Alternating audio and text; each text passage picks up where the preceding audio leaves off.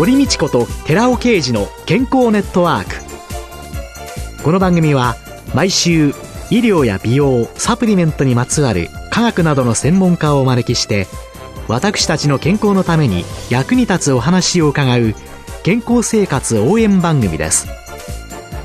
包摂体サプリメントと MGO マヌカハニーで健康な毎日をお届けするコサナの提供でお送りします。オリゴ糖が輪のようにつながってできたナノカプセルシクロデキストリンをご存知ですか？シクロデキストリンはサプリメントに含まれる有効成分を包み込んで熱や酸化から守り体内への吸収率を高めます。コサナではシクロデキストリン研究の第一人者神戸大学医学部客員教授の寺尾啓治社長による出張セミナーのご依頼を随時受け付けています。サプリメントにまつわる科学にご興味のある方は、ぜひ一度ご相談ください。お問い合わせは平日の午前9時から午後5時半までフリーダイヤル0120-496-537フリーダイヤル0120-496-537寺尾啓治のシクロデキストリン出張セミナーのお知らせでした。こんにちは、堀道子です。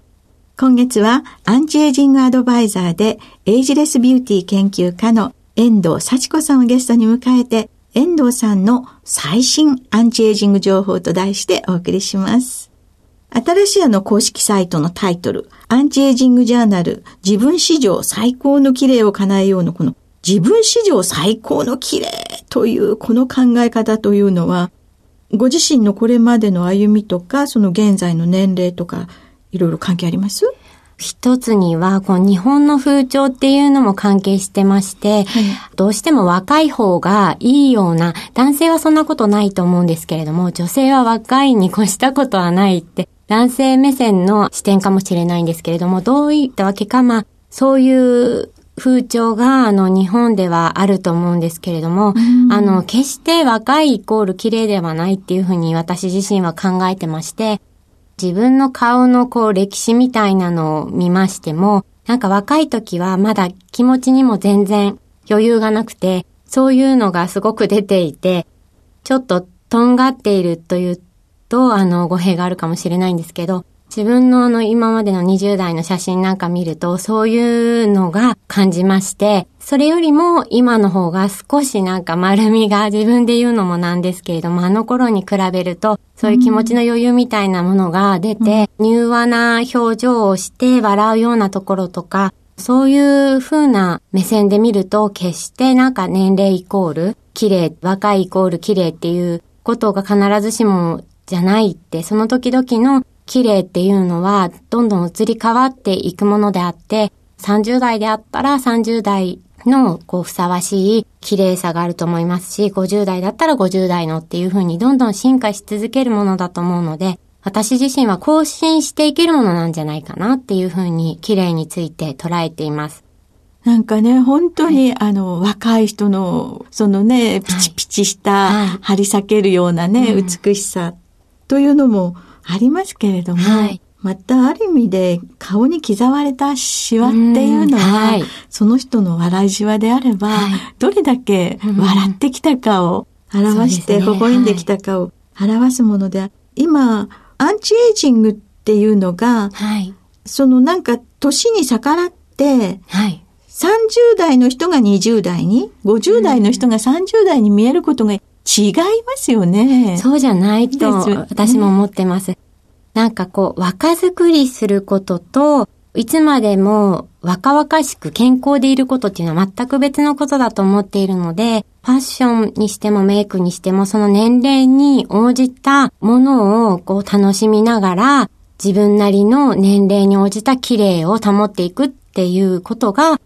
アンチエイジングだと思いますし、すべては健康であってこそ美しさっていうものはキープできるものだと思っているので、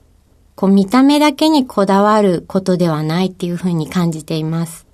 その、遠藤さん自身が、その今のようなお考えになられるまで、はい、というか、はい、あの、年齢を重ねてきて、はい、その前はどうでした？そうですね。正直20代の頃は、自分がこう、年を重ねていくっっていうことをあまり深く感じていなくって、若さっていうものをただなんかこ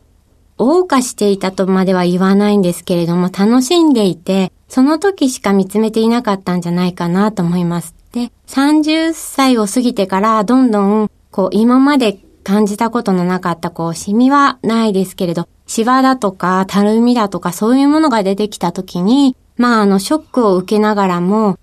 ちょっと、あの、そういう表面的なことだけでなく、あの、綺麗っていうものを内側からこう滲み出るようなものだっていうふうに感じながら少しずつ考えが変化していったように考えています。あの、ブログを始められたのは、はい、出産後だそうですね。はい、そうですね。それはなぜ？はい。もともとすごく美容好きで、例えば人様から、はい、このお金をあげるよって言われた時に、みんな使い方ってあの、様々だと思うんですけれども、私はなんかそういう臨時収入みたいなのがあった時に真っ先に買いたいと思うのが化粧品で、スキンケアだとか、メイク用品だとか、そういうのいろんなのを集めて使うっていうのがもう最大の楽しみで来たんですけれども、最初はその自分の中だけで使って満足して終わりだったんですよ。うん、で、たまたまこう出産してから子供を通して付き合う人っていうのが出てきた時に、うん、こう自分にとって当たり前のその美容の知識みたいなものを周りの友人に話した時に、え、それ知らないよえ、これがいいの？とかっていう驚きを持って反応され始めた時に、あ、当たり前だと思っていたけれども、決して当たり前のことではなくて、もしかしたらそれを伝えることで、何か誰かのお役に立てることってあるのかなっていうのを少し考えた時に、それを友人に勧められたんですよね。そんなに知ってるんだったら、あなただけの中で終わらせるのはすごくもったいないから、発信してみたらっっていうようなことを言われまして、始めたのがきっかけです。いや、考えたら、はい、出産というそのくらいの年齢の女性っていうんですかね。はい、高齢出産別として、はい、平均的な年齢からいけば、やっぱりとっても若くて、それで若いというだけで綺麗で、うん、化粧品にそこまで興味は持っていなくて、それで出産、育児に突入すると、もう自分のことなんて構っていられない。はい。でも今ずっとね、ずっとね、自分の昔のことを思い出して、はい、私、二人目の子供を出産をして、その二人目の子供をね、おんぶして、銀座を歩いてたんですよ。もちろんノーメイクで疲れ果てて髪はボサボサで、その時ね、ガラスに映った自分を見て、ものすごい衝撃と、はい。老いと、何とも言えない寂しさとか、はい、そんなものをね、いっぱい感じたのをね、あの、思い出しましたよね。今そんな時代があったな。でもそんな時に、もう、やはりきちんと輝いてる人が周りにいたら、そうしたいなって、自分も思うのかなって思いましたけれども、その34歳の頃、はい、老けというのを自覚したとこうブログに書いてありますけどね、はい、これはどんなことで感じられたんですか、はい、これあの、周りの人というか、たった一人の人だったんですけれども、指摘されたのがきっかけだったんですね。えっ、ー、と、年齢よりも初めて上に見られたっていうことがありまして、ちょうどこの34歳っていう年齢の時は、毎日ブログを更新して、なんとかこうアクセス数を増やして、広げていきたいな。読者さんの層を広げていきたいし、自分の発信していく内容とかももっといろんな方面からあって、すごく一生懸命になっている時で、とても睡眠時間が短くて、なんて言うんでしょう。自分の綺麗よりも発信することを優先してたようなところがあって、それを、はい、人に、あの、自分では毎日ちょっとずつ老けていくので、気がつかなかったところを、あの、何気ない他人の一言に傷ついたっていうことだったんですけれども。ああ、でも、遠藤さんにしてみるとね、もうずっとその、綺麗を発信し続けていた、はい、まさか自分が。うん、はい。でもそれを気づいて、どう？そうですね。最初はすごくショックで、傷ついたんですけれども、私何事もそうなんですけど、結構逆境に強いところがありまして、そういう悔しさをバネにして、なんか飛躍したいなっっていうふうに感じまして、それでどうしたら今のちょっと老けてしまった自分を挽回できるかっていうのを、うん、あの、すごく調べて勉強して、今の仕事の糧にしたっていうふうに自分では感じています。はいあその時に落ち込んでっちゃう人と、うん、ああ、そうじゃない、頑張ろうって思える人、はい、それが違いが出てくるんでしょうね。遠藤さん自身強い影響を受けた方っていらっしゃいますか？そうですね。最初は、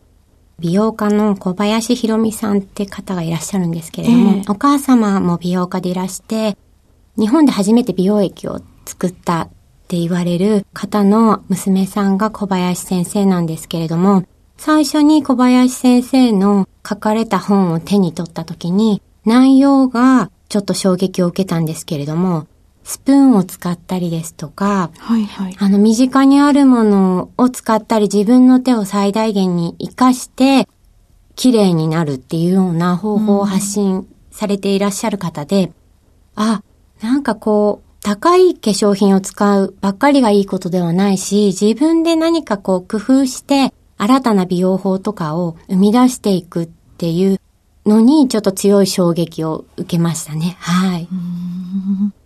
じゃあ、そういう衝撃を受け、いろいろ試し、はい、最初の自分史上最高の綺麗というのは、はい、いつ、どのように達成されました？いや、正直自分で自分のことを、その、綺麗だとか最高に今まで以上でどうとかっていうふうには考えたこともないので、ただ私自身この前回もあのお話しさせていただきましたけど、自分史上のまあ最高の綺麗っていうのはどんどん更新できるものだと思ってるので、あの私自身は人がどう思うかは別にして、いろんな肌悩みをちょっとずつ解消していって、自分で自分の時間だとかやってることを充実させて、それがこうなんか外側に出てきて、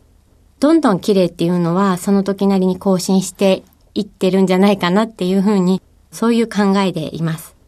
いや、なんか肌悩みなんて、終わりになるのって。はい、いえいえ、あります。たくさんあるんです。鏡も話してみたら気にならないですけど、うん、例えば、すごく離れて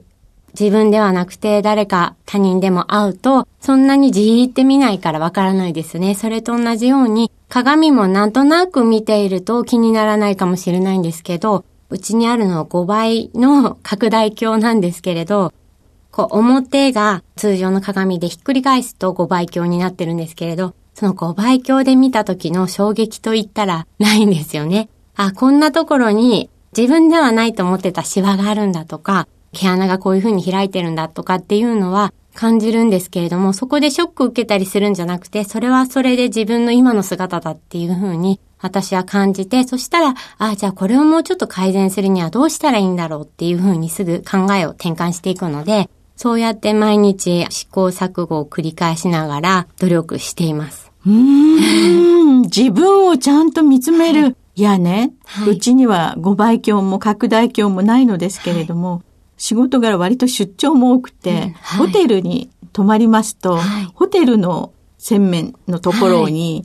拡大鏡が時々あったりすると、えー、ちょっと見なかったことにしようって 思ってしまうんですけれども、そこを見つめて、自分の、そうやっていくと、そうよね。史上最強になってきますよね。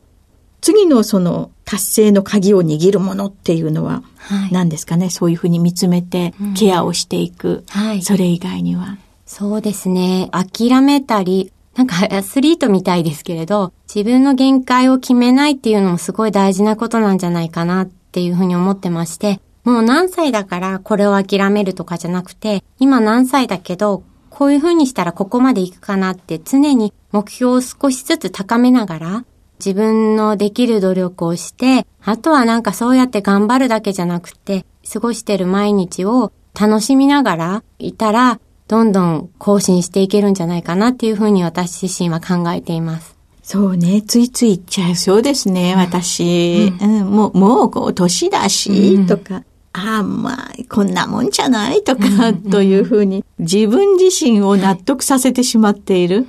それは諦めてるですよね、結局。なんか年齢を言い訳にしないっていうのは自分の中で私はいつも思ってまして、うん、うんそうですね。なんか自分でそうですね、年齢とか限界とか、こうだから、今忙しいからとか、そういうのを言い訳にしたくないなっていうふうには考えています。うん、そうですね。私も少し年だからというのはやめて、こう見なかったことにしようという拡大鏡も今度はゆっくり見てみます。今週のゲストはアンチエイジングアドバイザーでエイジレスビューティー研究家の遠藤幸子さんでした。来週もよろしくお願いします。はい、お願いいたします。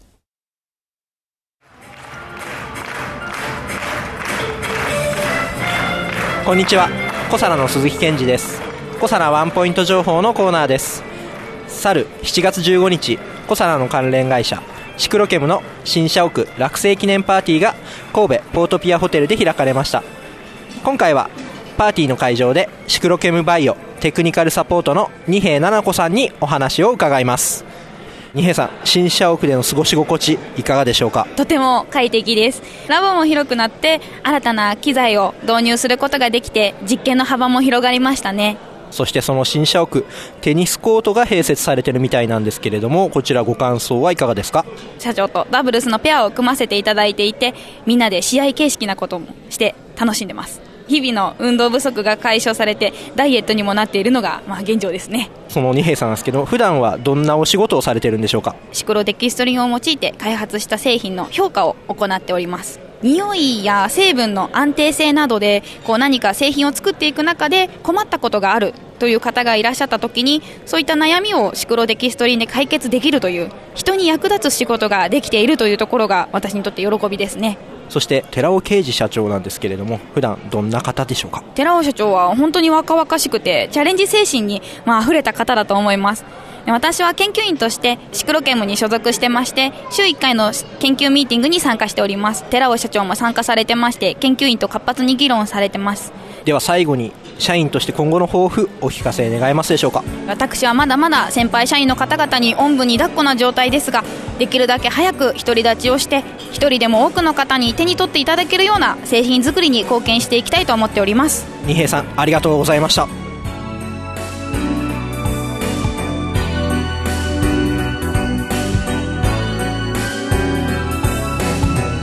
ここでコサナから番組お聞きの皆様へプレゼントのお知らせです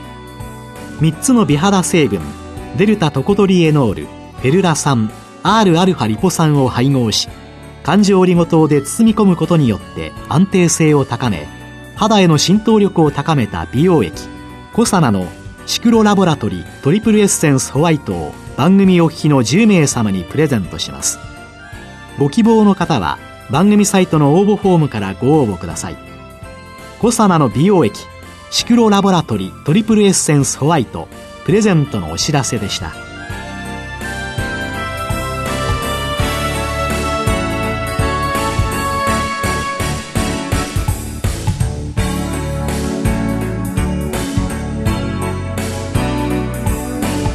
堀道子と寺尾啓二の健康ネットワーク。この番組は包摂体サプリメントと MGO マヌカハニーで健康な毎日をお届けする「コサナの提供」でお送りしました。